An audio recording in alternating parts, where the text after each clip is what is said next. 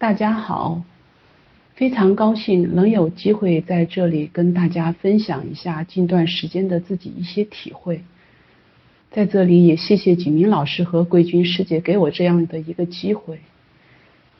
我是昨天接到桂军师姐的邀请来做这次语音课的分享。说实话，当时觉得挺突然的，感觉自己好像分享不了什么有价值的东西，因为孩子虽然有变化。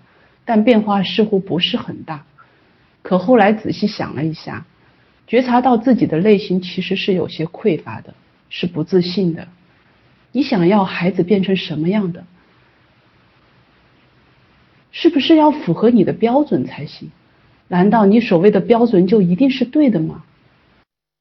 即便你是对的，可你只学习了两个月，就希望孩子有很大的进步、很大的改观，那是不现实的。是严重的越级跳频。那如果自己的内心是匮乏、是不自信，又怎么能带给孩子丰盛呢？所以，我想孩子现在是什么样的现状，我就真真切切的同大家分享一下。儿子目前是在读初二，从小到大，我们对他一直以来都没有施加过多的压力，学习上也比较轻松，他没有在外补过课。儿子上初一的时候，他学习很轻松，嗯，周末的时候，大部分时间除了学习都是用来玩耍、休息、运动。他的成绩呢，在班里排名就是中等偏上，但年级也是这个水平。所以说，我们当时觉得他只要稍加努力就可以往前走，所以谈不上太太大的焦虑，只是心里有时候有些不踏实。但是初二上期的一次意外伤害，孩子耽误了很多课，家长对和老师对孩子非常照顾，他的很多功课没有完成，老师也非常宽容。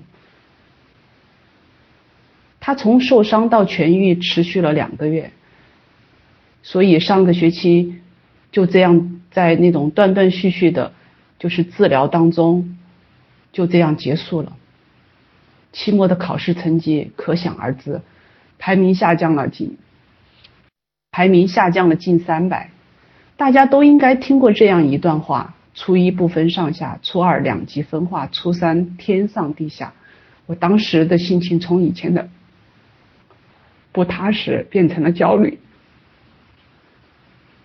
有时半夜越想孩子目前的成绩越焦虑，担忧孩子万一连高中都考不上怎么办？以后找不到工作怎么办？这甚至严重影响到了我的睡眠。又正值寒假，觉得儿子可以利用假期将前期落下的功课好好补补，追赶上来。孩子明明清楚自己的问题所在，可是他也不着急，他依然按照他以前的学习方式。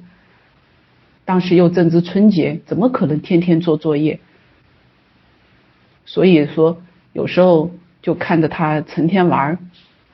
我就觉得中考的压力让我都很焦虑，我在言语上就是唯分数论，让孩子觉得很反感，不想听我谈学习。我们双方就此发生了很多争执，我看他不顺眼，他也看我不顺眼。我当时也很抓狂，这孩子怎么变得这么不可理喻、顽固不化呢？对父母怎么能有这样的态度呢？我以前的嗯乖儿子怎么变得？这么陌生，我当时很想不通。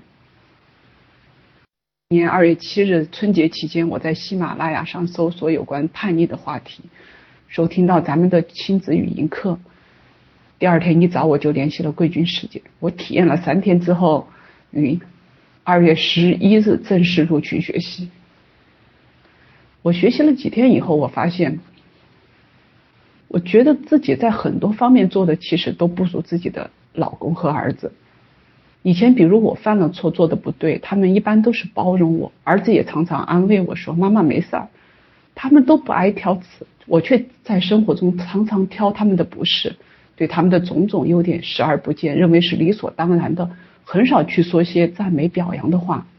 以前孩子的爸爸也说过，我在孩子的问题上过于掌控，不允许孩子有自己的意见，我还觉得。他是不够关注孩子的成长，纵容孩子，也因此责备他。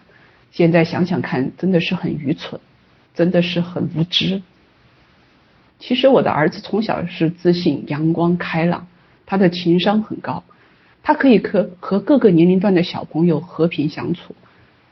因为现在有的小孩他不喜欢跟比他小很多的孩子玩，但我们家的小孩就可以，他可以带着比他小的很多岁的小朋友玩，他对人很谦让，他乐观，他从不计较。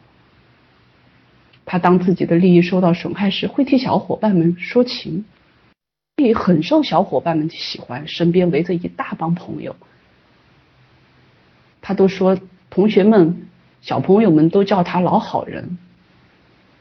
还有就是儿子非常喜欢历史、地地理啊、生物这些这些辅科，他从小都对这些东西感兴趣。我们在他小时候也会引导他多多摄取更多的课外知识，让他的知识面更广，所以他学起来就格外轻松，经常受到老师的表扬。我其实一开始从心底也是由衷的表扬他，也认为知识的学习不应该仅局限于中考那几门。但随着这次考试的严重下滑，对他考得好的历史、生物、地理啊这些门都视而不见了，揪住了语数外、物理不放。孩子也因为上期考的不理想，变得没有以前自信了。加上妈妈的不理解、妈妈的焦虑不安，让孩子也感应到了，特别是叛逆期这个年龄的非理性和情绪性。儿子变得有些多愁善感了，变得不爱同爸爸妈妈交流了，特别是不爱同我交流了。同爸爸还可以能说到一块儿，也非常愿意跟爸爸在一起聊天，因为他同我的交流的时候，我一般就是很容易就是把话题转移到学习上，所以孩子就不愿意跟我过多的交流。我现在就是。有有很深的体会。我在读到爱表扬课程里有一段是当初自己做了标记的，也是自己做的不好，需要加强改进的部分。书里是这样讲到的：每当家长因为这样那样的原因没有对孩子及时表扬的话，就错失了一个启动孩子良性循环的机会，同时更是错失了培养孩子养成良好习惯的机会。及时表扬的重要性在于。只要你去做了，你就是在当下启动孩子培养良好习惯的良性循环。我当时读到这里的时候，我都哭了。我怎么因为一次考试成绩而否定孩子呢？怎么变得如此狭隘，认为生物地理不纳入中考就觉得儿子学的如何也无所谓呢？因为自己的自以为是，因为自己的焦虑，看不到孩子性格上阳光、自信、开朗的这些优点吗？另外，我还想说的就是，不是你现在进群学习了，孩子马上就是朝着你想要的方向去转变。在生活中、学习中，会有不断的新的情况发生。这个年龄的孩子自己认为自己长大了，他也在探寻，也在试错。其实这是好事。难道当家长的想让孩子当个巨婴吗？作为一个初二男孩的妈妈，完全做到对他的学习放下担忧，真的是很难。所以自己有时候也时不时的提醒他几次，他应该感应到了我对他的不信任，显得很不耐烦。儿子在学校也频频出现新的情况，情绪也总是反反复复的阴晴不定。我就做到不去注意他，收回眼睛，闭上嘴巴。因为自己也在反复出现多次情绪上的波动，凭什么还去苛求一个孩子？所以，尽管嗯，近段时间的学习，我也知道了，如果自己当时情绪控制不住，那就按照课程里讲的，通过及时的打断、停止、舒缓和表扬孩子，就可以避免负面情绪的传递。意识到重要的重要的是当下的关系，绝不动摇亲子关系是一辈子最重要的事情。这个信念，我们家总的来说，孩子和孩子的感情基础也比较好，而且孩子爸爸在这方面一直做的比较好，所以进群学习两个月以来，最大的改变应该是我，儿子也能够感觉到妈妈的改变。觉得妈妈是理解他了，共情他了，所以我跟儿子的亲子关系在这段时间来得到了极大的改观。儿子他对我提出的一些合理化的建议，他通常也能够接受。这里还有一件事情跟各位家长分享一下，就是我家的小孩他平时上学都是很积极的，他虽然有时候起床有点困难，但一般去学校都不会迟到。嗯，是有一天晚上，就是上个星期有天晚上，他放学回家情绪就明显的很低落。他平时一回家都先打开电视机，吃饭的时候叫他，可那天孩子没有看电视，吃饭也是闷闷不乐的。我就问他，他也不说。后来我就，后来他直接给我说：“妈妈，你帮我明天请一天假，我好累，想休息。”我还以为孩子身体不舒服，就说明天让妈妈带你去医院，嗯，去找医生看看吧。可他说身体没什么不适，就是单纯想休息。我当时看到他的表，就是他给我说话的表情哈，我都不知道自己当时居然很平静的就同意了，马上答应给他，答应他就是给班主任请假，我就说嗯，那我就说感冒了休息一天，嗯，儿子很吃惊的看着我，似乎不太相信我会这样做，但是我很认真的告诉他，我说想休息就休息，就好好休息。老师那我去说，不用你担心。当时孩子的表情马上轻松了不少，他觉得妈妈在理解他了。然后他就对我讲了一件事情，就是他们小组有一个女生，就是在头一天晚上好像在家里跟家长发生过有过激的行为言行，家长当时还打电话报了警，今天请假去看什么精神科了。我不是太清楚事情的来龙去脉去脉哈，儿子也没有给我过多的讲述，但是我觉得这件事情可能对孩子是有影响的，因为今天早上出门的还高高兴兴的，回来怎么就情绪不好了？而且他也一般不会太因为就是说嗯听写啊背书呀考试成绩啊这些事情搞得自己情绪不好，他还他还是觉得挺乐观的哈。今天晚上，老公回来的很晚，不知道发生了什么事情。第二天早上就看到孩子没上学，还在睡觉，就问我什么情况，我就把事情的前前后后给他讲了。他可能觉得我有些担心孩子，就安慰我说，就说这事儿可能对儿子是有影响的，但是他今天不去就不去嘛，你都请假了，嗯，他说人有多大的事儿，不用担心。说完我们就出门上班了。呃，当时听了。他爸爸这样说了，我就觉得心里踏实了！我觉得他都觉得好像也没多大个事儿哈，所以我就没有太过于就嗯觉得心理上有什么嗯负担了。快到九点时，就上午九点的时候，我不是很放心，我就打了个电话回去，我就问他吃饭没有，他说早吃了，他说正在做作业。嗯，我说那行，那我中午妈妈给你嗯带饭回来哈。就是中午，我当时正在中午的时候，我就在外面吃饭，他就打电话问我，好久给他带饭回家，他都饿了。我说我马上吃完了，吃完就给你打包。到家后，儿子就开始吃饭，他边吃边给我说，学校中午也吃这种米饭该多好呀。我就说，那妈妈早上给你做好，放在保温桶里，你中午到学校就可以直接吃，我也不用给你送。那他说，他说妈妈，我都给你讲了很多遍了，我不想搞特殊，嗯，学校吃什么我就吃什么。其实孩子还是很体谅妈妈的，他不想给我添麻烦。嗯，吃完饭他就给我说，他说妈妈，我下午要去学校。我说，随便你。反正请了一天假，你自己考虑吧。嗯，你先睡会儿睡会儿午觉吧，我就我就去上班了哈。快两点的时候，儿子打来电话又说，我不想去了。我说随便你，你自己定。我就说我就我就说你自己定嘛，反正那个假都是请的一天啊。你你但是如果你想去了，你还是要给我来个电话，你就不要直接就去学校，我也不知道你去去还是没去哈。到下午三点的时候，他打来电话说他去学校了。嗯嗯，我那个下午下班回家，我就在读书，他还没有回来嘛，我就在读到那个《爱叛逆》的第二十二页中有一这样一段，他是这样说的：父母剥夺孩子做决定的权利，就是剥夺孩子培养自信和自我负责任能力的机会。当我们给孩子决定的权利了，给孩子承担后果的权利了。那么孩子就慢慢学会在做事之前先思考后果，做事情就不会胡来。